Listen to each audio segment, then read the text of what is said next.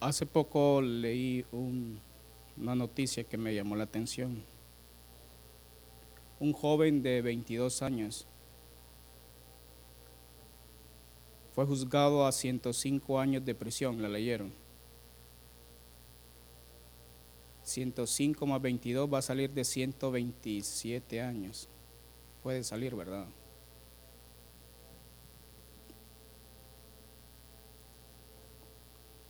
A los 17 años él había, con varios amigos, miró a una familia que iba saliendo de la iglesia y la llevaron secuestrada a su casa y ultrajaron a la hija, a la mamá, le cayeron, o sea, lo investigaron y apareció en el ADN que ahí estaba él, culpable, 105 años.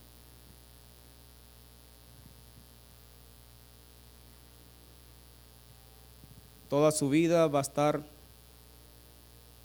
prisionero, a menos de que pague una fianza millonaria, la cual no la tiene.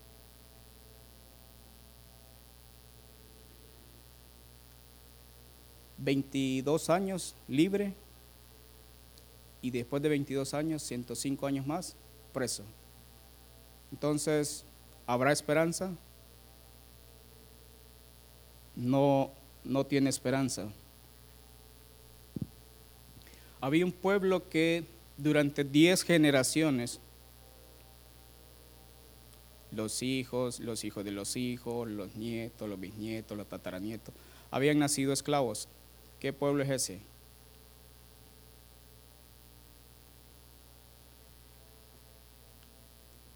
edificaron ciudades, hasta que un día se escuchó la voz de la libertad. Llegó el libertador. ¿Se recuerdan? Muy fácil. Así que el hijo va creciendo y le dice, papi, nosotros que no, nosotros somos esclavos, tenemos que trabajar como esclavos. Y va creciendo el hijo y le enseña al otro hijo, usted es esclavo, nuestros amos son ellos. Entonces los hijos crecen como esclavos, ellos nunca conocieron lo que es la libertad. 430 años y siendo esclavos. ¿Se imaginan eso? Ah, eso era antes. Pero les presenté dos casos de la vida real. Al, a este muchacho que va a ser esclavo toda su vida, 22 años li, estuvo en libertad, pero sus 105 años más va a estar esclavo. Y este pueblo, el pueblo de Israel, que 430 años, todos sus hijos serán esclavos. Así que ellos no conocían lo que era la libertad. Pero llegó el día en que les tocó salir camino a la libertad. Pero ¿cómo se comportarían ellos si ellos no saben qué es libertad? ¿Cómo el pueblo va a decir, bueno, y ahora que soy libre, ¿qué hago?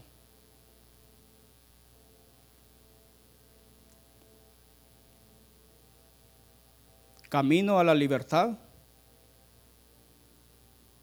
¿Qué es ser esclavo?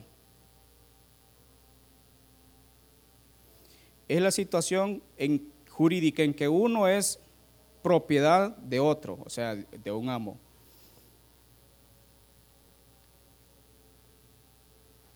Cuando uno es propiedad de otro, entonces es un esclavo. En la época antigua, los esclavos no tenían, no podían casarse ni ejercer la paternidad. El dueño de los hijos del esclavo eran el amo. O sea que si nació esclavo, si era esclavo, los hijos eran dueños del, del amo. Habían esclavos que llevaban a ocuparse cargos públicos en la administración de los bienes de sus amos, pero también podían ser trabajadores de campo, artesanos. La mayoría de artesanos o alfareros eran esclavos. Si no eran campesinos, podían ser criados en el servicio doméstico. También un esclavo podía ser un cantante. Le cantaba al amo. Y el, el esclavo, venga, quiero que me cante. un arquitecto que construía para el príncipe o podía ser un gramático, eran esclavos. Un esclavo de cuello blanco, ¿verdad? Ah, yo soy esclavo, pero yo soy cantante.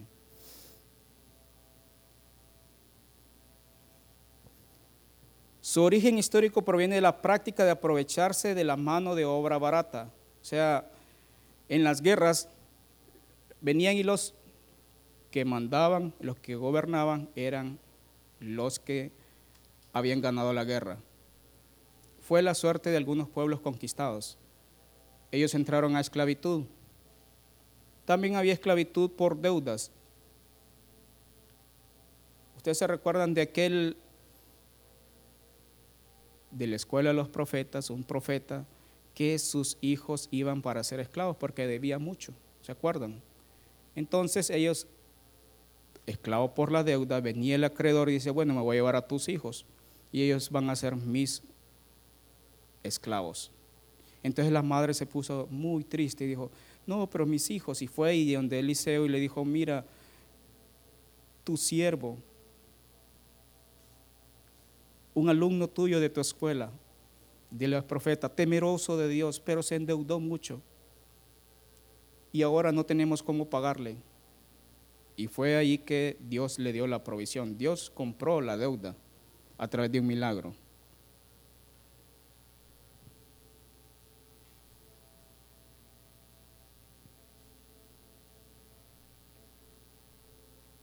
El 23 de agosto se trata el recuerdo internacional de la abolición de la esclavitud.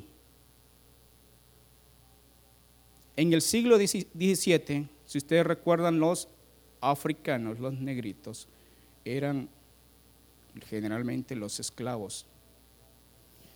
Con la llegada y conquista de América por parte de los europeos se trazaron planes de expansión que exigían mano de obra barata en un principio se esclavizó a los pueblos indígenas americanos, pero la legislación española se planteó muy pronto la licitud de dicha práctica.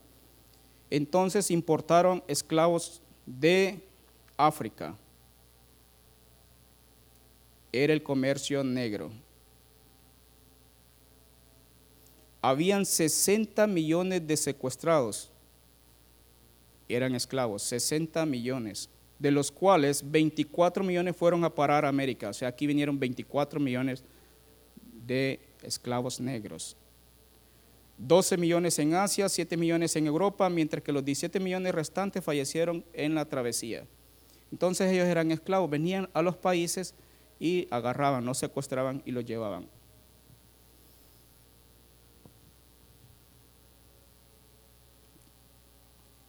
¿Será que hoy vemos esclavos? También se alquilaban los esclavos. Quiero que me alquiles tu esclavo.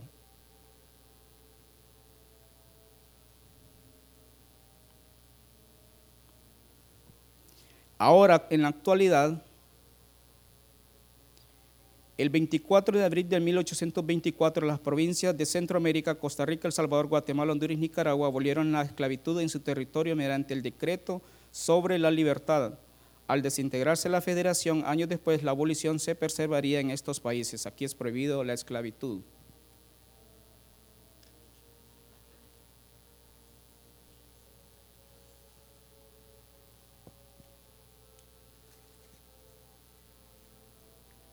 A pesar de la entrada en vigor de la Convención sobre la Esclavitud y de estar oficialmente prohibida en casi todos los países, la esclavitud sigue existiendo en gran escala tanto en sus formas tradicionales como en forma de nueva esclavitud.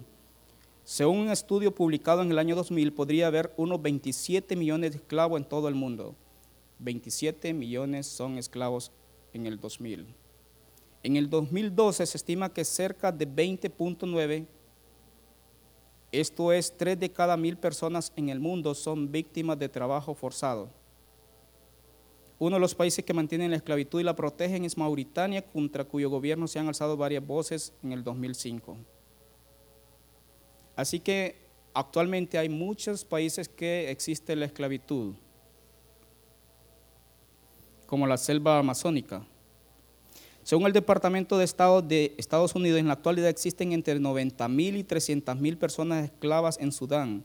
Estos esclavos hoy por hoy son comprados y vendidos en unos modernos mercados de esclavos. en 1989, una mujer o un niño de la tribu Dinka costaba unos 90 dólares. Nueve por dos, como 2.000 empiras, 2.300. Después el precio cayó hasta los 15 dólares, ya que la oferta era muy superior. Se le obligaba a cambiar su religión y a convertirse al Islam. Se les cambian sus nombres por otros nombres árabes y son forzados a hablar una lengua que no conocen.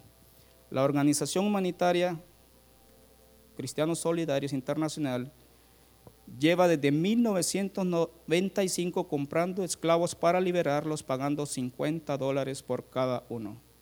Si usted quiere comprar esclavos, están a 50 dólares. ¿Quiere libertar a una persona de estos países? Son 50 dólares que va a ir a pagar para que sea libre. Esta organización los está comprando para, hacer, para estar en la lucha contra la esclavitud.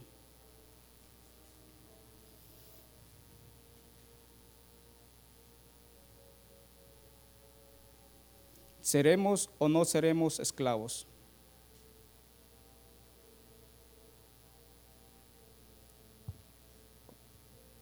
Quiero que vayamos a Juan 8:30.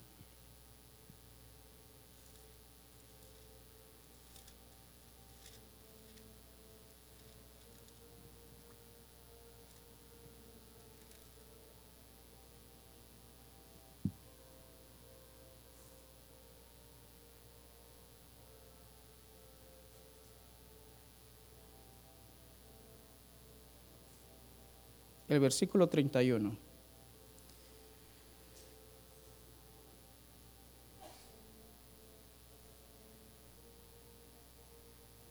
Dijo entonces Jesús a los judíos que habían creído en él, si vosotros permanecereis en mi palabra, seréis verdaderamente mis discípulos y conoceréis la verdad y la verdad os hará libres. Le respondieron, linaje de Abraham somos y jamás hemos sido esclavos de nadie. Como dice tú, seréis libres. Jamás hemos sido esclavos. Ellos, bueno, ellos estaban peleando de que no eran esclavos, nunca. Pero 430 años estuvieron en Egipto, o sea que no habían leído el, el Torah.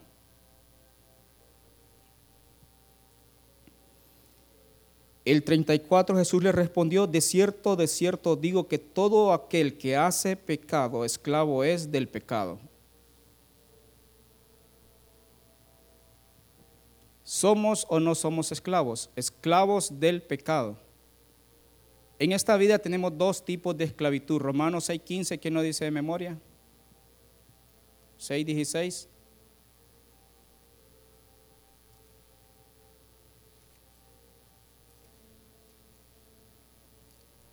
Romanos 6.16, pregunta por 20 puntos. Recite el versículo 16, Romanos 6.16. 1, 2, 3, 4, 5 y nadie contestó dice, ¿no sabéis que si os sometéis a alguien como esclavos para obedecerle, sois esclavos de aquel a quien obedecéis, sea del pecado para muerte o sea de la obediencia para justicia? Dos tipos de esclavitud, del pecado o para la muerte o la obediencia para justicia. Entonces somos, somos esclavos del pecado o de la obediencia para la justicia. O sea, somos esclavos. Esclavos de Satanás para muerte y esclavos por amor a Dios, obediencia para justicia. Nosotros decidimos de quién queremos ser esclavos, si de Dios o si de Satanás, pero somos siempre esclavos. pero esclavos, dice prisioneros de esperanza.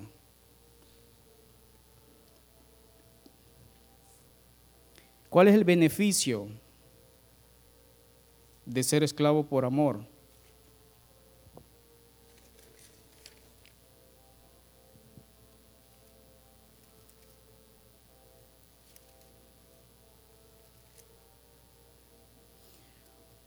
Un hombre llegó y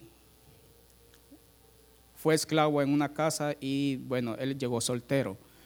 Cuando estaba en la casa se casó y tuvo hijos, hijas, y él seguía siendo esclavo. Pero llegó un año en que él tenía que salir libre. Le iban a dar las prestaciones y todo, ya para que fuera libre. Pero él tenía su corazoncito y dijo, pero, pero ahí están mis hijos y mi esposa. ¿Y de quién eran los, según la ley, de quién eran los hijos? Del amo. Entonces él miró a su esposa, a sus hijos, papi, ¿te vas? Sí, ahora soy libre. Camino a la libertad. Pero, pero papi, ¿y nosotros? No, ustedes son hijos de, del amo, quédense. Qué despadrado, ¿verdad? Pero él, él, él, era libre, él decidía si se quedaba o se iba. Entonces Dios pensando en eso dijo, bueno, hay una ley de esclavos que tengo que darle a este pueblo que va camino a, a la libertad. Y le dijo, Éxodo 21.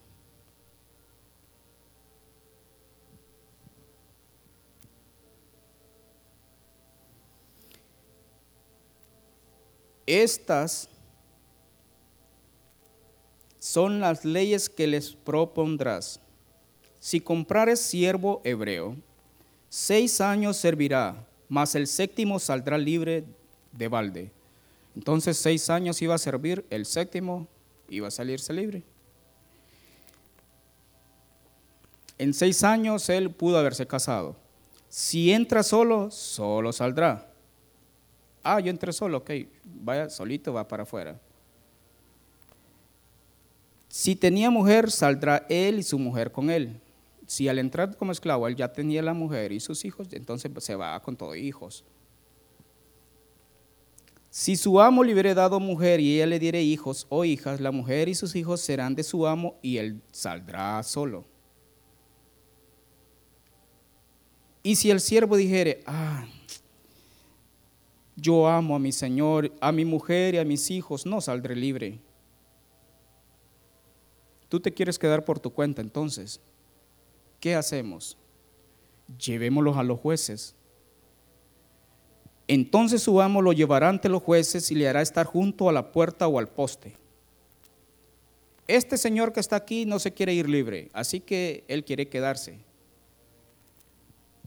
Y le hará estar junto a la puerta al poste y su amo le horadará la oreja con lesna. O sea, le va a abrir un agujero en su oreja y será esclavo para siempre. Bonito ser esclavo, ¿verdad? Entonces él le iban a abrir la oreja y era el esclavo por siempre.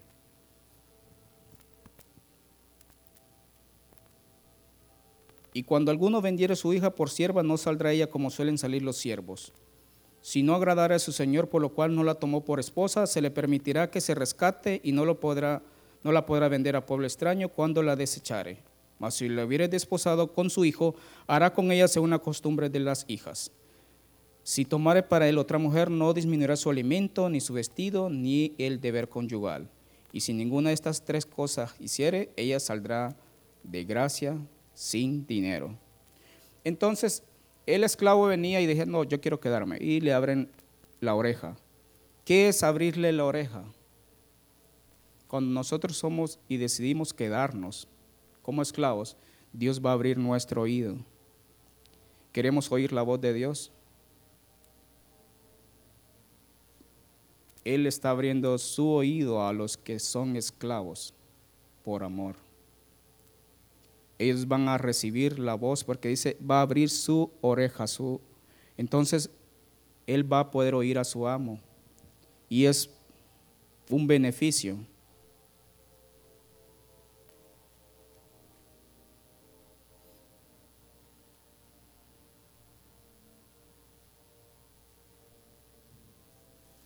Pero es una decisión si nosotros queremos ser, seguir siendo esclavos de, del pecado, si esclavos para Dios.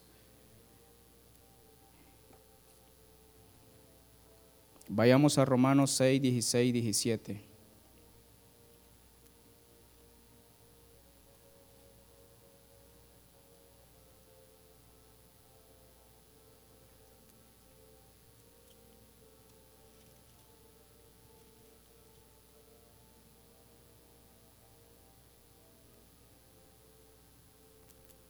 ¿No sabéis que si os sometéis a alguien como esclavo para obedecerle, sois esclavos de aquel a quien obedecéis, sea del pecado para muerte o sea de la obediencia para justicia?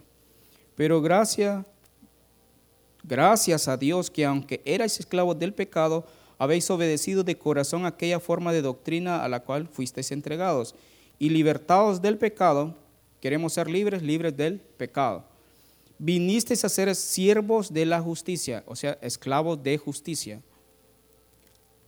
Hablo como humano, por vuestra humana debilidad, que así como para iniquidad presentasteis vuestros miembros para servir a la inmundicia, y a la iniquidad así ahora para santificación, presentad vuestros miembros para servir a la justicia.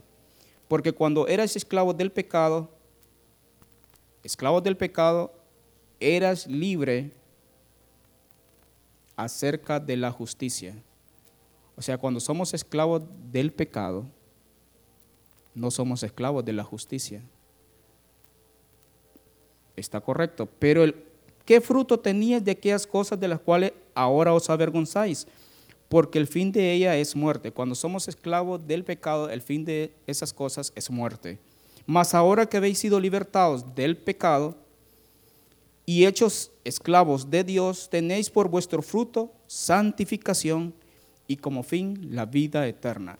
Entonces, el ser esclavo de Dios tiene la vida eterna. Queremos la vida eterna. Tenemos que ser siervos de la justicia. Sí, Señor, yo quiero ser tu siervo. Abre mi oído.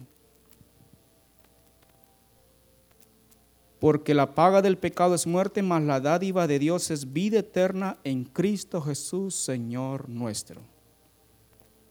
Entonces es bueno ser esclavos de siervos de la justicia. Tendremos la vida eterna.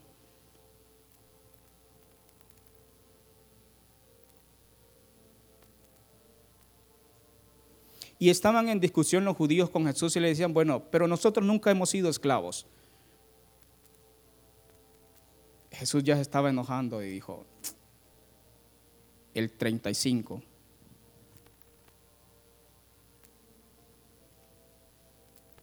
de Juan 8.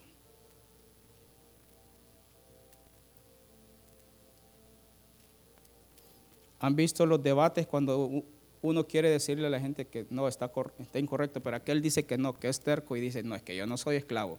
Ustedes que somos esclavos de Estados Unidos, dicen unos. No, pero ¿qué? ¿y quién dice que somos esclavos? Somos esclavos del gobierno. Y entran en discusiones, entonces esta era una discusión así como esas, y entonces Jesús ya estaba como, se estaba molestando. Jesús le respondió el 34, de cierto, de cierto digo que todo aquel que hace pecado, esclavo es del pecado.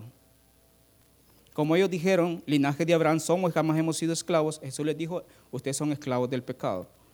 Y el esclavo no queda en la casa para siempre, el hijo sí queda para siempre. O sea que el esclavo va a salir libre. Llega el, año séptimo y va a salir libre. Así que si el hijo os libertare, seréis verdaderamente libres. Sé que sois descendientes de Abraham, pero procuráis matarme porque mi palabra no haya cabida en vosotros. Yo hablo lo que he visto cerca del Padre y vosotros hacéis lo que habéis oído cerca de vuestro Padre. Cuando esto estaba diciendo Jesús a los judíos, yo hablo lo que he oído acerca de mi Padre y vosotros estáis hablando lo que ustedes han oído acerca de vuestro Padre. Mm, dijeron los judíos, ¿qué está diciendo este? Respondieron y le dijeron, nuestro padre es Abraham. Mm, Jesús les dijo, si fueres hijos de Abraham, las obras de Abraham haríais, pero ahora procuráis matarme a mí, hombre que os he hablado la verdad, la cual he oído de Dios. No hizo esto Abraham. Vosotros hacéis las obras de vuestro padre, pero nosotros somos hijos de Abraham. Y era una discusión que estaba agarrando fuerza y ellos, pero nosotros, Abraham es nuestro padre. Y otra gente estaban observando este debate que había ahí, y Jesús, los judíos. Jesús entonces les dijo, el versículo 41, vosotros hacéis las obras de vuestro Padre. Entonces le dijeron, nosotros no somos nacidos de fornicación, un Padre tenemos que es Dios. Cuando ya se están metiendo con la mamá de Jesús, dijo, nosotros no somos hijos de fornicación. Entonces Jesús estaba muy contento. Nosotros no somos hijos de fornicación. Ahí se corren los rumores por ahí de que José no es tu papá. Y que tú, mm, a saber de quién eres.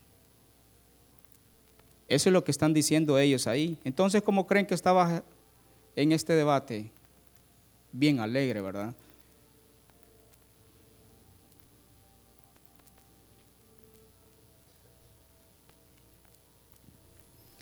Vosotros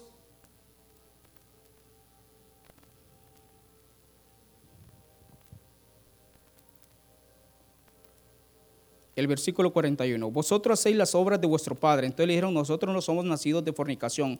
Un Padre tenemos que es Dios. Jesús entonces les dijo, si vuestro Padre fuese Dios, ciertamente me amaríais, porque yo de Dios he salido y he venido. Pues no he venido de mí mismo, sino de que Él me envió. ¿Por qué no entendéis mi lenguaje? ¿Por qué no podéis escuchar mi palabra? Estoy hablando en inglés en francés, en alemán, ¿por qué no me entienden? Vosotros sois de vuestro padre el diablo. Cuando él dijo eso, vosotros sois de vuestro padre el diablo, entonces, ¿cómo se pusieron los demás? Y los deseos de vuestro padre queréis hacer. Él ha sido homicida desde el principio y no ha permanecido en la verdad porque no hay verdad en él. Cuando habla mentira, de suyo habla, porque es mentiroso y padre de mentira. Y a mí, porque digo la verdad, no me creéis. ¿Quién de vosotros me redarguye de pecado? Pues si digo la verdad, ¿por qué vosotros no me creéis? El que es de Dios, las palabras de Dios oye, por esto no la oí vosotros, porque no soy de Dios. Esta palabra traspasó el corazón de ellos cuando les dijo, vosotros sois hijos de vuestro padre el diablo. ¿Se quedarían callados los, los judíos? Ah, sí, somos hijos de del padre del diablo, así que vámonos para la casa. Si a usted le dicen que usted es hijo del diablo,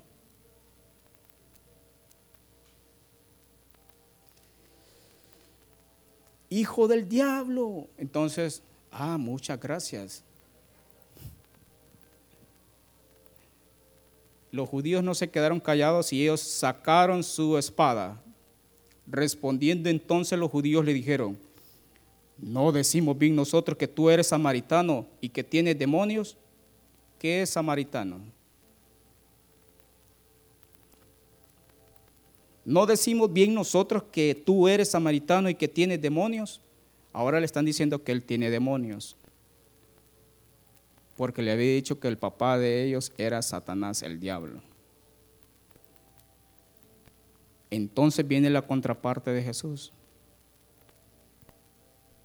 Respondiendo Jesús, yo no tengo demonio, antes honro a mi Padre y vosotros me deshonráis. Pero yo no busco mi gloria, hay quien la busca y juzga. De cierto, de cierto digo que el que guarda mi palabra nunca verá muerte. Entonces los judíos le dijeron, ahora conocemos que tienes demonios. Abraham murió y los profetas y tú dices, el que guarda mi palabra nunca sufrirá muerte. ¿Cómo es posible si él murió también? Y Abraham guardó la palabra. Ahora sabemos que tú tienes demonios. ¿Era una discusión o no estaban discutiendo? Estaban muy alegres, discutiendo, comiendo. Y no, era una discusión acalorada.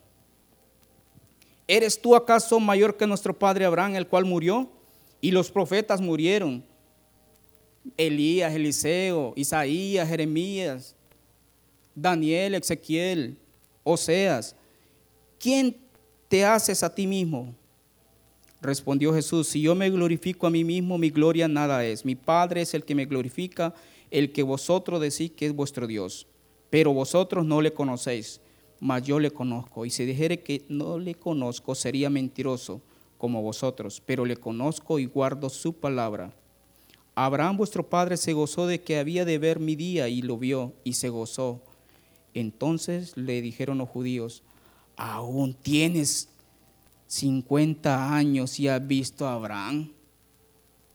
La mente de los judíos Bueno, y vos que sos 30 años, tenés 31, 32, ya tenés 50 años y has visto a Abraham. Y Abraham, uh, ¿qué día se murió?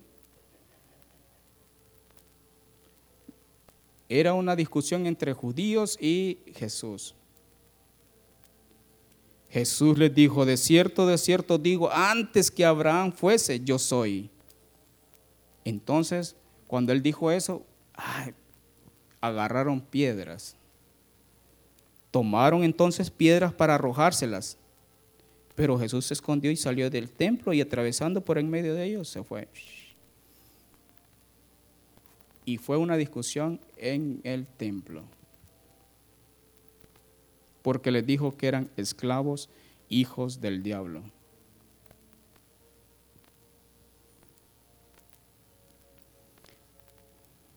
Antes que Abraham fuese, yo soy. Él está diciendo, yo soy el Hijo, yo soy Dios.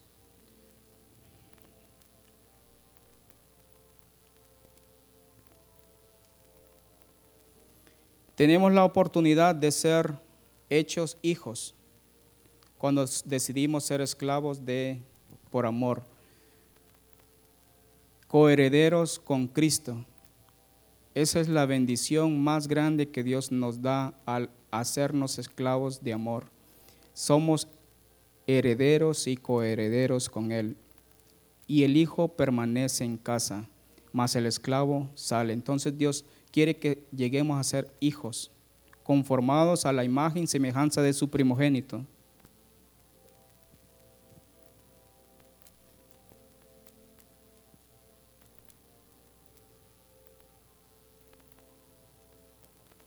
Pero seguramente alguien podrá decir, bueno, yo no soy esclavo de eso, el que está hablando, esclavo del pecado, esclavo... No, eso no va con nosotros, ya ahora somos esclavos por amor. Sí, aquí estoy, Señor, soy esclavo por amor. Tito 3.3.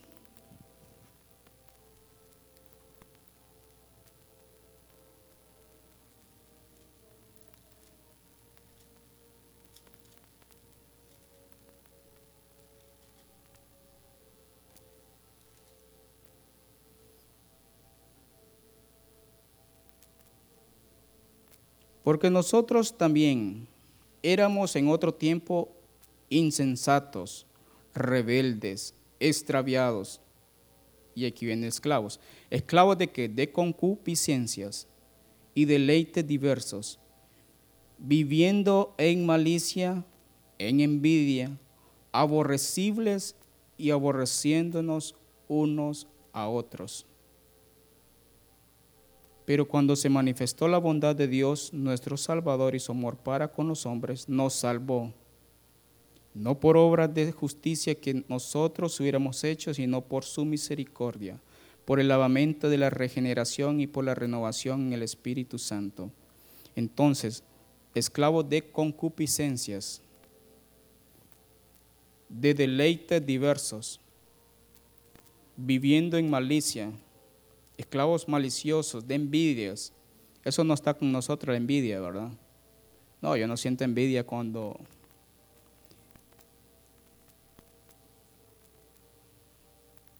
un compañero compró una 3.0. Ah, qué alegría verlo, ¿verdad? Me gozo con él. Aborrecibles. Ah, qué, qué aborrecible te has vuelto. ¿Verdad? Entonces, no somos esclavos de él, nos aborrecen y aborrecemos a otros. Ay, que ese lo aborrezco cuando se presenta aquí. Corruptos. No somos corruptos.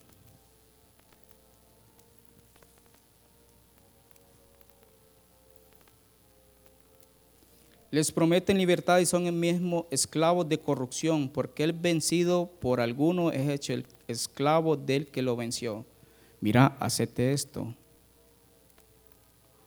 vas a ganar tanto. Corruptos.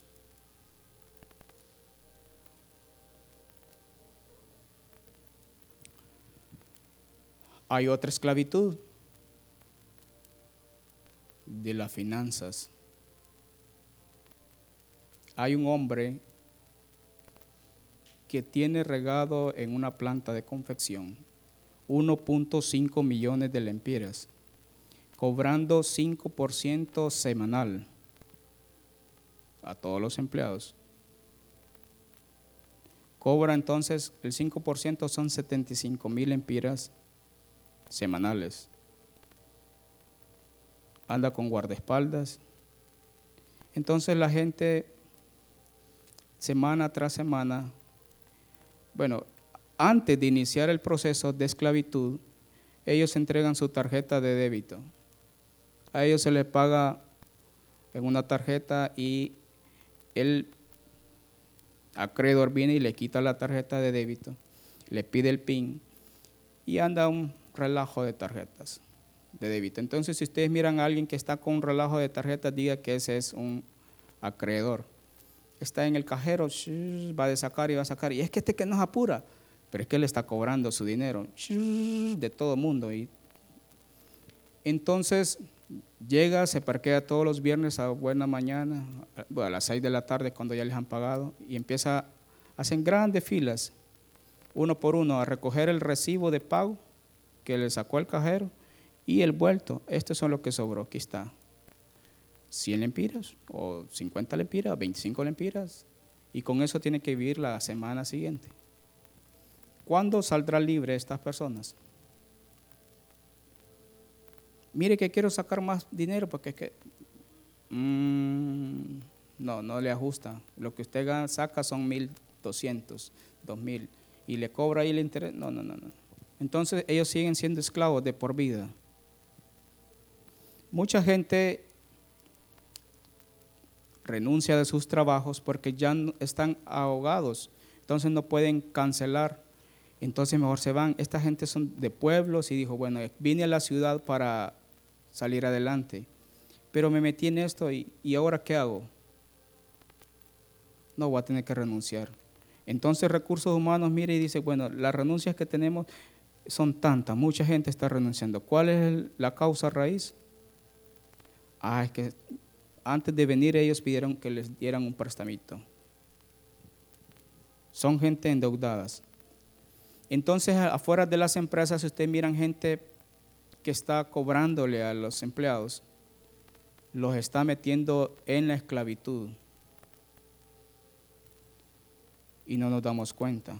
Mucha gente no vive con el sueldo.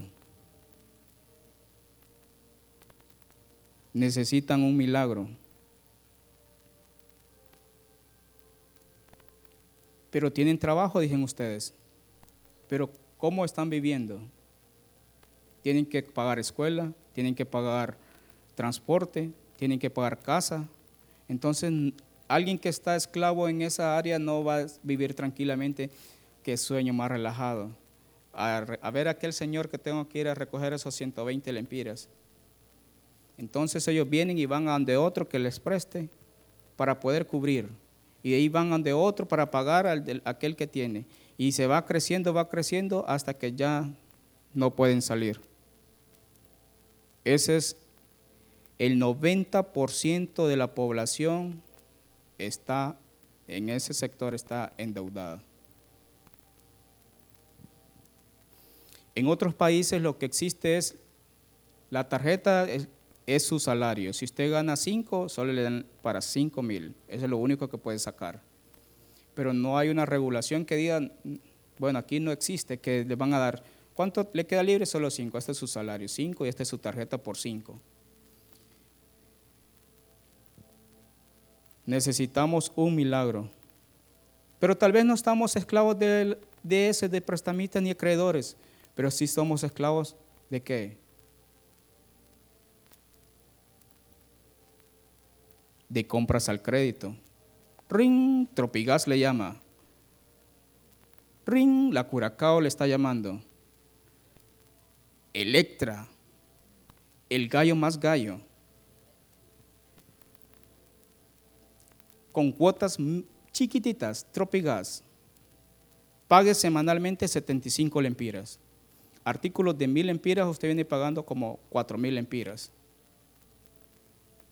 Y entonces, ah, qué poquito, 75 lempiras sí yo lo tengo aquí.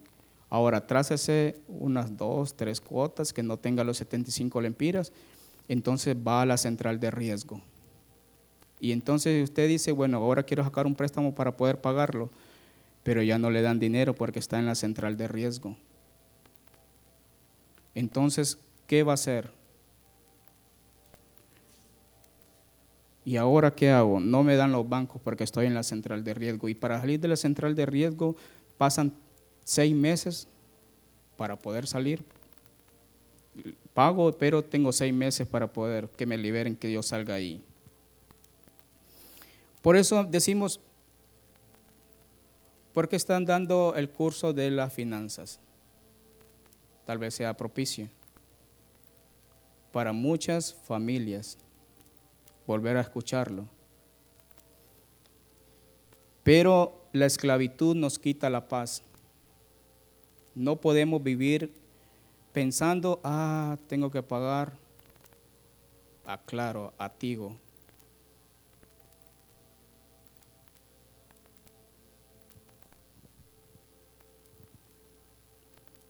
Pero tal vez somos esclavos del Internet, somos esclavos de los juegos, somos esclavos del celular, somos esclavos del montón de robatiempos, esclavos de trabajo.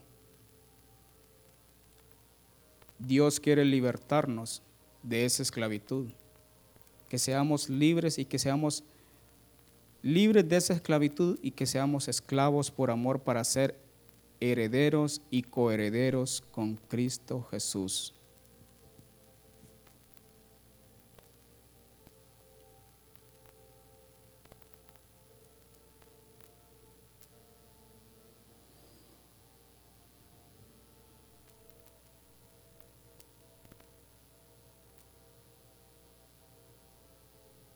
¿Cómo salían libres los esclavos?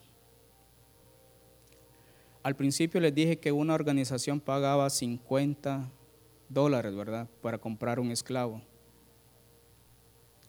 Si usted quiere sacar a una persona libre, pague 50 dólares y compra un esclavo y le dice, tú eres libre, vete, eres libre. Lo puede ir a hacer a comprar en esos países. 50 dólares, ¿cuánto es? ¿Mil? ¿Cien lempiras? Puede libertar a una persona.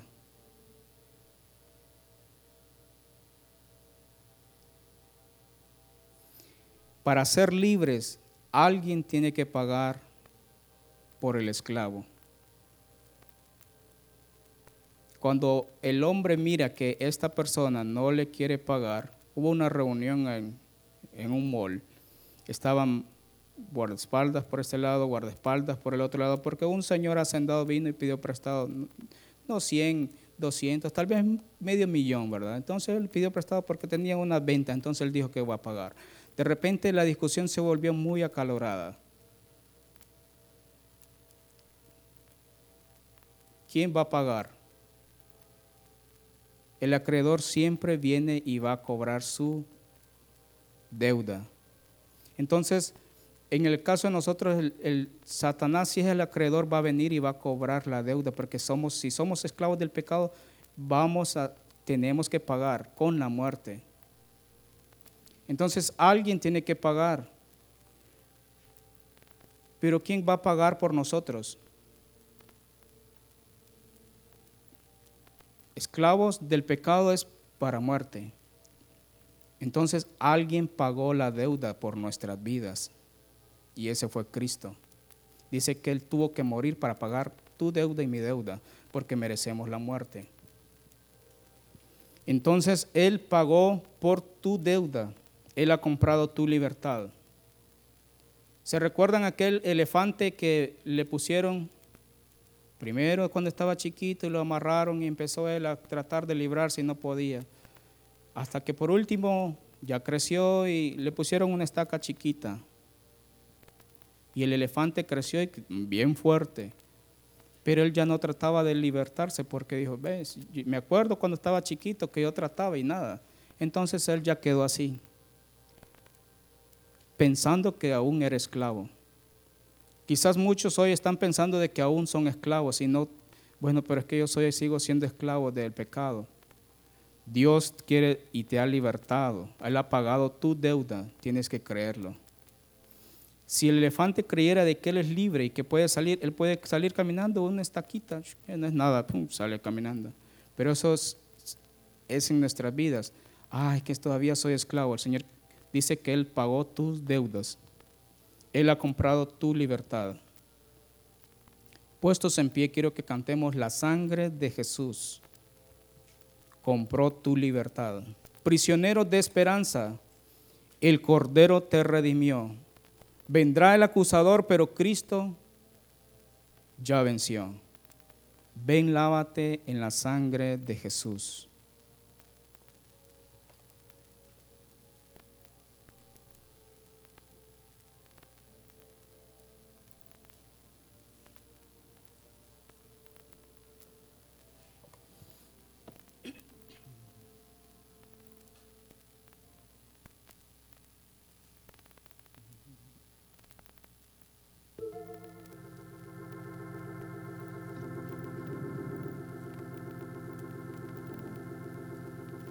La sangre de Jesús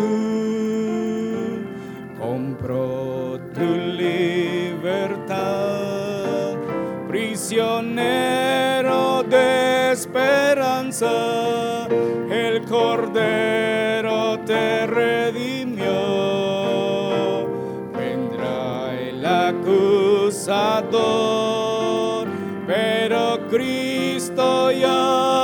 venció. Ven, lávate en la sangre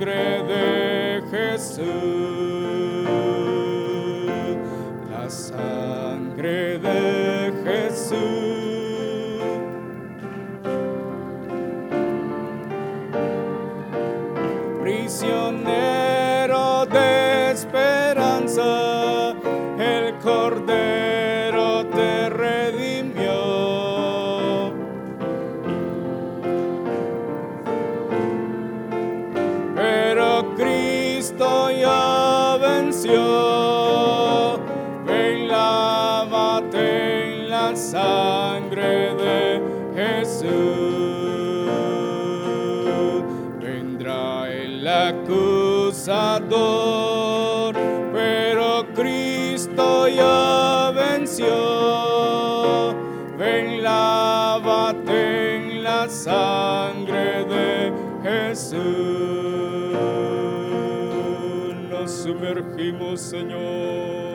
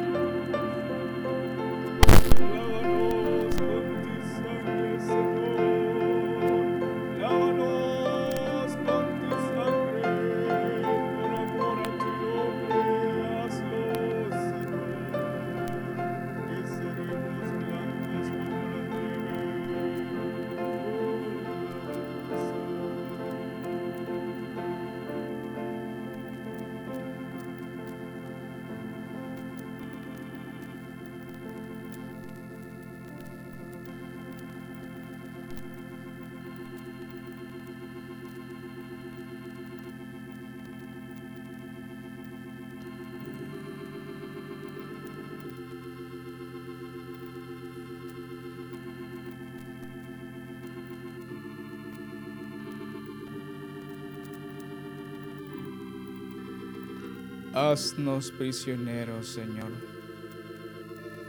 Haznos esclavos de amor, Señor. Abre nuestro oído, Señor. Abre nuestra oreja, Señor, con lesna, Señor. para oír tu voz, Señor. Oh Padre eterno, por favor, Señor, para vida eterna, Señor. Qué bendición tan grande, Señor, ser herederos y coherederos contigo, Señor. Padre, gracias, Señor, por lo que tú haces, Señor. Oh, gracias, Padre eterno, porque tú eres bueno, Señor. Oh, Padre, liberta, Señor. Saca de las prisiones, Señor, a familias, Señor, que hoy en día viven esclavos, Señor. Oh, Padre, que su vida es pensar, Señor, levantarse cada mañana sabiendo, Señor, que no hay nada, Señor, y que son esclavos trabajando, Señor, para pagar a sus acreedores, Padre eterno. Liberta, Señor, a la familia del renuevo, Señor. Oh Padre eterno, por amor a tu nombre, Señor. Hazlo, Cristo eterno. Acuérdate de nuestro hermano pastor, Señor. Oh Padre, sigue obrando, Señor, en su vida, Señor. Guía, Señor Oh Padre eterno, en la operación, Señora, que será sometido, Padre eterno. Tú eres el Dios todopoderoso. Padre, en tu nombre, Señor. Oh Señor, en ti está, Señor. Tú tienes los tiempos en tus manos, Señor. Derrama tu gracia, tu paz, Señor, sobre su vida, Señor, y encuéntralo, Padre eterno, por amor a tu nombre, Señor. Acuérdate también del viaje, Señor, al campamento de los jóvenes, Señor. Padre, trae la provisión, Señor, y que tú puedas guardar sus vidas, Señor. Prepara sus corazones, esas vasijas, Señor, en tus manos, alfarero celestial. Por favor, Señor, guarda, Señor, y provee, Señor. Hazlo, Salvador eterno. Tú eres bueno, Señor, y acuérdate del concurso bíblico, Señor. Padre, tú eres el que tiene el control.